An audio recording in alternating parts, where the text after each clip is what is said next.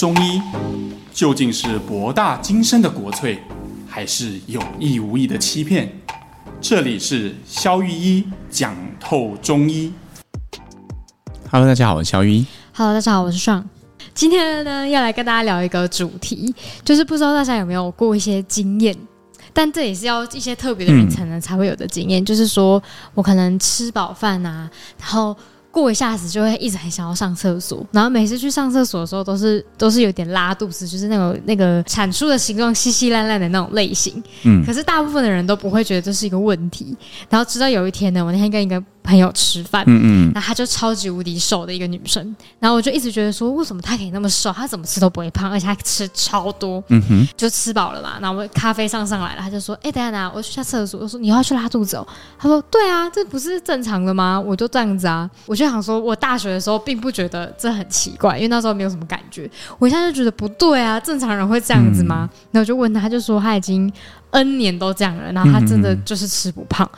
然后就决定想说，我一定要来问小雨姨，为什么这个人会吃饱后就一直拉肚子？呢他真的就是不会胖，然后 always 瘦，可是他觉得这不是一个问题。嗯，这个时候啊，那个如果你看那个网络上的那个中医广告，你就应该买来一个排湿茶包，是不是？这么容易拉肚子，一定是身体有湿气。对，没有啦，开玩笑的。哈，我们今天就是算是也要来破解这个迷思吧。好，嗯、当然我们再次强调哈，在网。呃，在这个线上，我们不太知道你的朋友到底出了什么事情。但是从他的状态推估，有几个客观事实嘛。第一，他吃很多，对。呃，再来他很瘦，他超瘦。然后再来，他可能一餐会去个两次，上厕所，对吗？对对对对。那看起来他最有可能的状态其实是精虚啊，我好像第一次，而不是湿气。第一次听到精虚这个词，哎，精虚是一种体质哈。精虚的意思就是。呃，水分没有办法安分的待在身体里面，它会不由自主的往外流动的一种体质现象。所以是身体任何的水分都会这样，对吗？你看，我们来整理一下身体的水分，大概有三个出口，嗯，一个是流汗，哦对，流汗，啊，一个是小便，好，那一个是口腔蒸散，这个人这个比较少人注意到，嗯，口腔蒸散的量，据医学的统计，可能至少占到百分之三十五到四十，嗯，也就是说。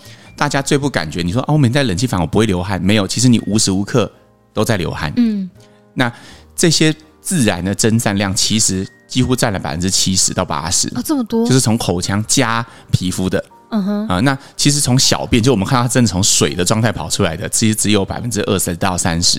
哦，所以，但是大便就是一条，呃，有点像是省道吧。就比如国道，如果做管制的时候，他不是说哎，请改道，然后有一个黄黄的牌子，要改去省道，就比较不好走啊，车速也比较慢，然后算是一种某种替代道路的概念。而大便就是湿或水的替代道路。嗯，意思是今天如果节庆大家都在回南部过年，而这时候国道已经塞满了，车子就会涌入省道。对，你身上如果水或者是湿太多的时候，那它就有可能会走。省道，那这个时候大便就会变得软散，所以这是为什么很多人说，呃呃，大便软散就是湿气的原因。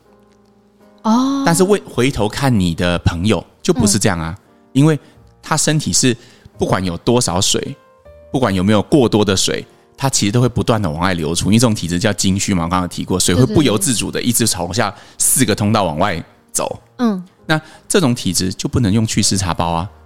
为什么？大家不是也是往外走嘛？大家都觉得说大便不是一件很好的事情，就是能让它尽量大就尽量大，然后才不会什么留毒素在身体里面。哦，我觉得这个也是一个大家对于大便一个很大的误解。嗯，就是大便它的其实是一个结果。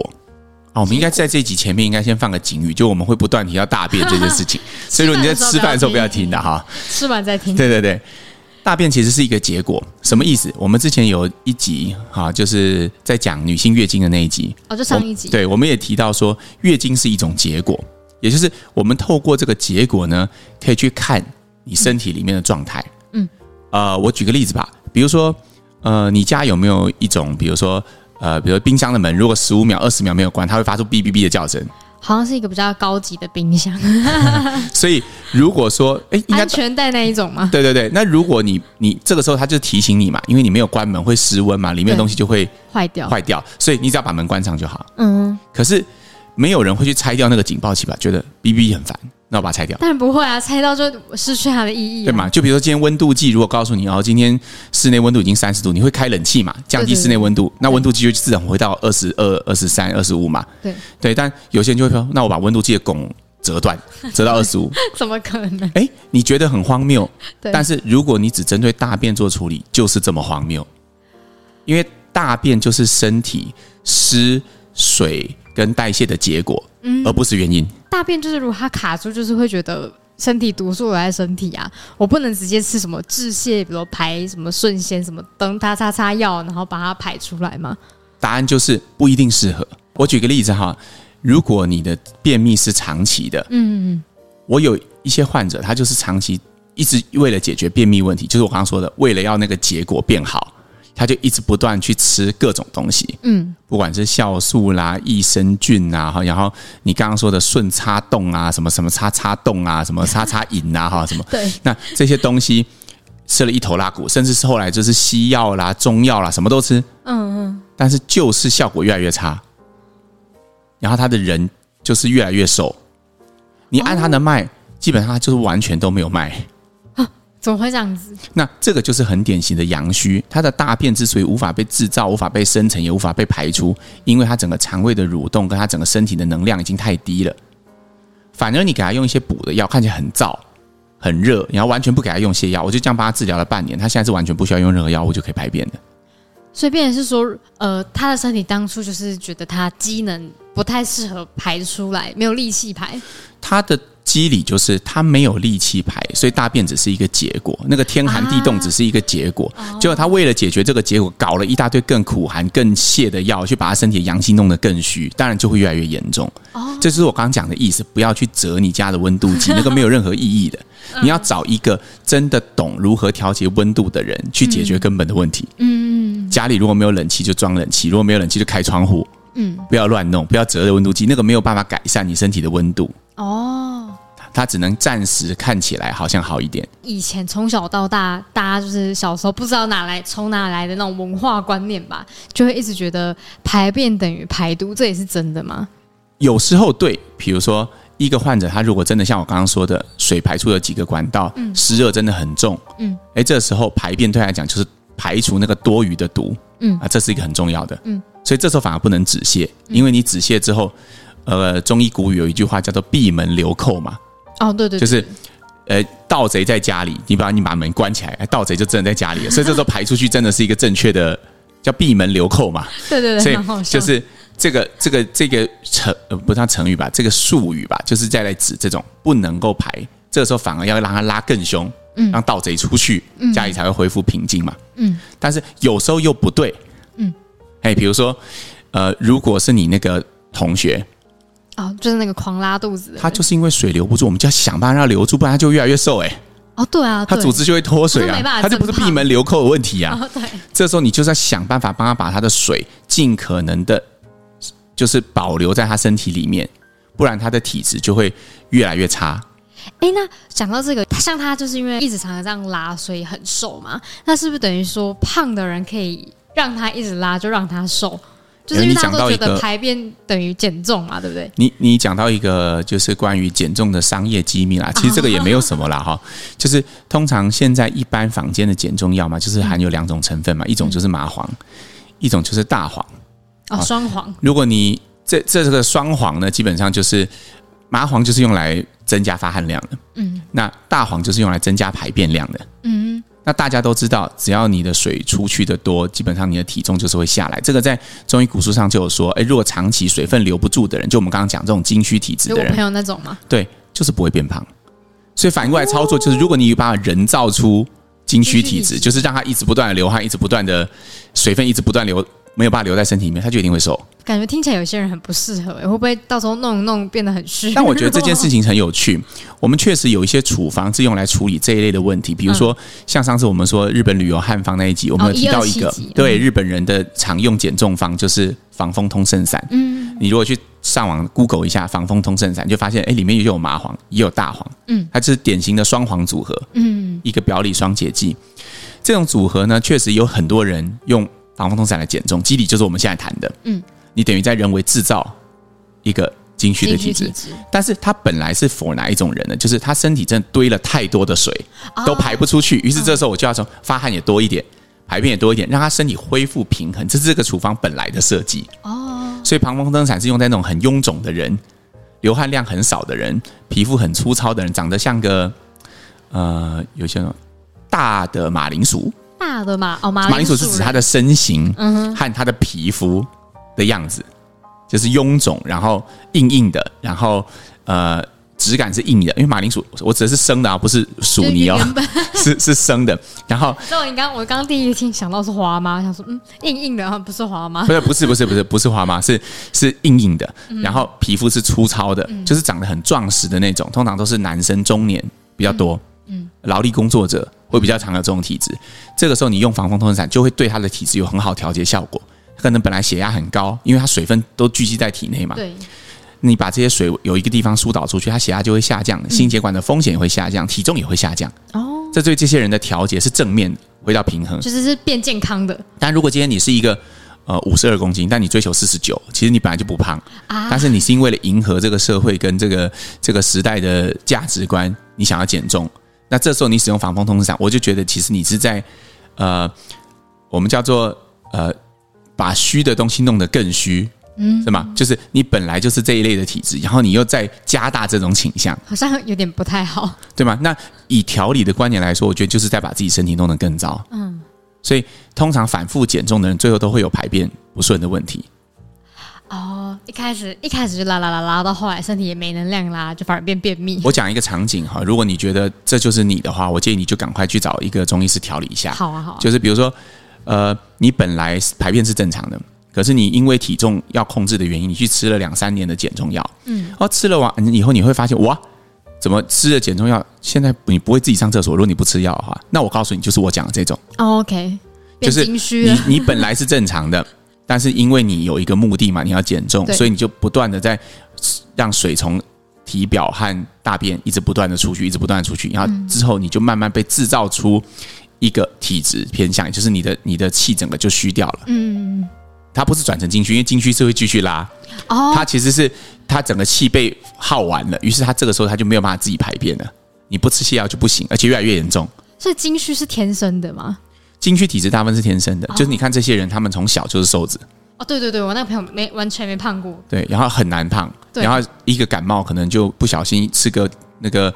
这个解热镇痛剂不是都会流汗吗？对，不小心又瘦了两公斤。哦，对对对，可能养了半年一年才上来一点五，哎，就一直感冒，COVID 一中就两公斤三公斤就去了。肠胃炎还瘦了三四公斤。是啊，很可怕。天生的倾向就是不容易留住水啦。嗯嗯，对啊，所以这个其实是一种病理状态，但是以现代审美来说，大家会很羡慕这种体质嘛，就是因为他看起来随时都是这么的瘦。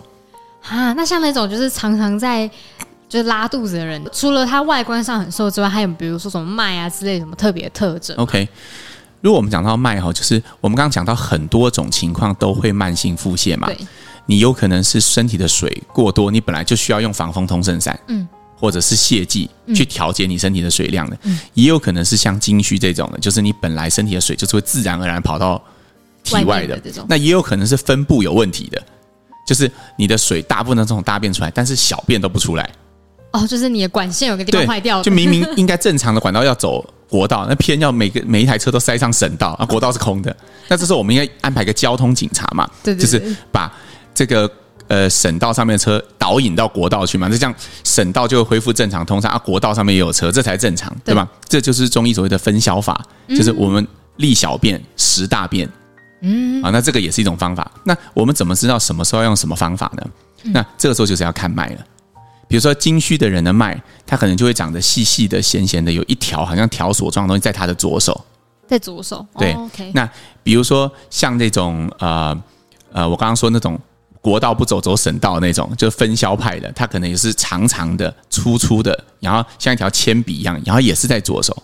哦，好好细分，难怪要看医生，对啊，太难了。或者是如果他今天真的是湿热很盛，就是真的水太多了，嗯哼，需要防风通伞去调节他身体的水量的那种，有可能他左右边都很大，可是右边会特别大哦，那就是暗示身体想要往下降，然后想要往泻的方向走，对吗？那我讲这个并不是要大家学会把脉，而是告诉你说，你身体是什么原因所造成的腹泻？其实要解决那个根本的原因，不能说你你便秘就是硬要拉，然后你在拉的时候就硬要不拉的，对吗？就是重点。如果这一集这讲了这么多拉里拉杂，你只收到一句话，就是排便只是一个结果，不是原因。嗯，所以该装冷气装冷气，该开窗户开窗户，该买扇子就买扇子。嗯，不要自己自作聪明去折温度计。你听到这一集。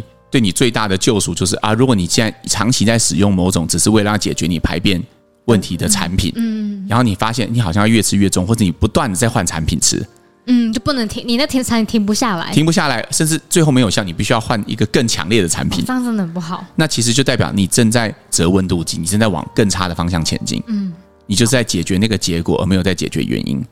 了解，这是一个很很关键的参考点。对啊，我认为那些产品其实像。那个女生化妆在用的 BB 霜一样，就基本上你的脸凹凸不平，或者是有什么问题，你应该去想办法解决嘛，不是用妆，然后越越来越厚，然后你看妆越上的越厚就越不透气嘛，肤质就会越来越差，越来越干嘛，然后就要盖的就越来越厚嘛。但你干脆就变画皮戴面具出门就好。就如果你只是这样解决问题，他就没有办法解决到根本的问题。嗯，好好好，那请萧医师帮我们总结一下今天讲那个各种腹泻大便的故事。对，所以其实。呃，如果做个总结，我们会说慢性腹泻有很多种原因，嗯，对吗？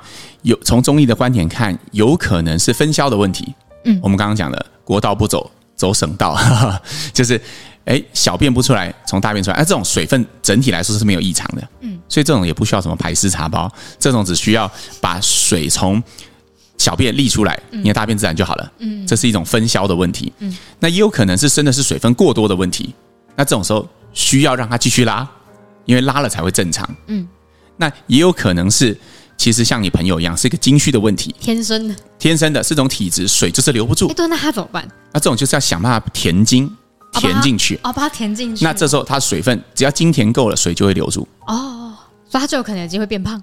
没有错。哦。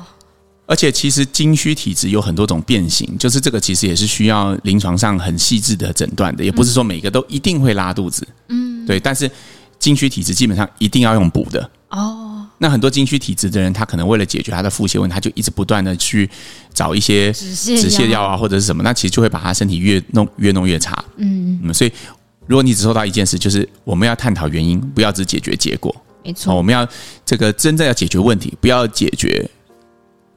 传达这个问题的人哦，对对对对对，不要解决警报器啦。对对对，没有人会把家里那个那个那个消防警报拆掉嘛。对啊，你家烟雾侦测器是为了火灾，居然他想说吵吵，把它转掉，超危险。好，那我们来念本周的留言。本周的第一则留言呢，是来自一个北屯的主妇，不知道是不是我的同乡人。好，他说呢，最近听到许多人在确诊新冠转阴之后呢，隔了一阵子产生很多不同的身体反应的现象，想要听御医呢分析要如何调理身体。谢谢。他是指说后新冠啦，就是就是隔了确诊之后的一些身体状况。对对对。呃，这个问题很大。我记得我们节目以前好像零零星星有谈过，对，就基本上呃常见的就像是比如说是疲倦啊，觉得有点喘啊，运动表现不如啊，不如以前啊，然后又或者是久咳，然后还有就是味觉、嗅觉好像没有完全恢复啊，对对对，然后会有特殊味道，这些都很常见。嗯，那具体问题要具体分析，没有办法一概而论，要怎么调理？嗯啊，这就是我们刚刚提的嘛，要找原因，因为有些人最常见的是。这个热性的病毒伤到你身体的阴液，所以最常见的是用清热滋阴法来解决问题。嗯，但是也有一些其实完全不是这样的，也有一些的火热跑到肝胆系统去，也有一些变成了痰卡在里面，所以这些都需要具体问题具体分析。了解，所以就是你怎么了，去看医生，其实会比较具体一点。对，因为没有办法给出一个呃唯一或者是。一定正确答案。了解。好，下一个留言呢？他说她是一个突然身体问题很多的女子。她说感谢两位做这个节目，真的让她一开始对中医的世界很感兴趣。可惜目前她人在国外，比较没有办法确实的就是在地就诊这样子。然后她是一个刚二十七岁的女生，然后不知道为什么，可能是因为长时间焦虑等等，在二十五岁之后，真的感觉到身体变得很不好，不仅很容易感冒生病哦，然后肠胃炎，然后也很常。一直反复的妇科发炎，然后目前在调整心理状态后，的确有缓解，但感觉到体质整个变化很大，头发变得很细软，然后头顶有一点点微秃，胸部也整个缩水，又变得很怕冷。不知道医师是否可以协助说明为什么体质可以在短时间内有这么大的变化？可以的话，也方便给他一些在海外的他一些调理体质的建议，这样子非常感谢。嗯，我觉得隔空真的很难啊，但是以你以你提供的资讯，我会觉得。应该是不不会太难解决的问题。哦，因为关键资讯是短时间，嗯，对对对，对，就是这几个月嘛，它不是一个长期的，所以看起来不是一个体质问题，是一个病理变化的问题，也就是你身体突然接收到一个什么刺激，而突然有一个比较强烈的变化，嗯，那如果要我猜一下的话，我猜你最近压力应该蛮大的，我认为是情绪造成的，因为你有提到嘛，如果去呃。呃，如果缓解情绪会比较舒缓嘛？对，还有提到。对，所以我认为其实和情绪有很大的关系。嗯，所以如果要给你一些建议的话，我会建议说，你可以做一些冥想的练习，然后甚至如果严重，你知道具体其实你发生什么事情的话，我 suppose 他应该知道了，就是他应该是有碰到什么事情。嗯，那可以去找心理咨询师。嗯，其实会解决大部分的问题。嗯，那如果真的需要一些中药上的建议，你可以比如说。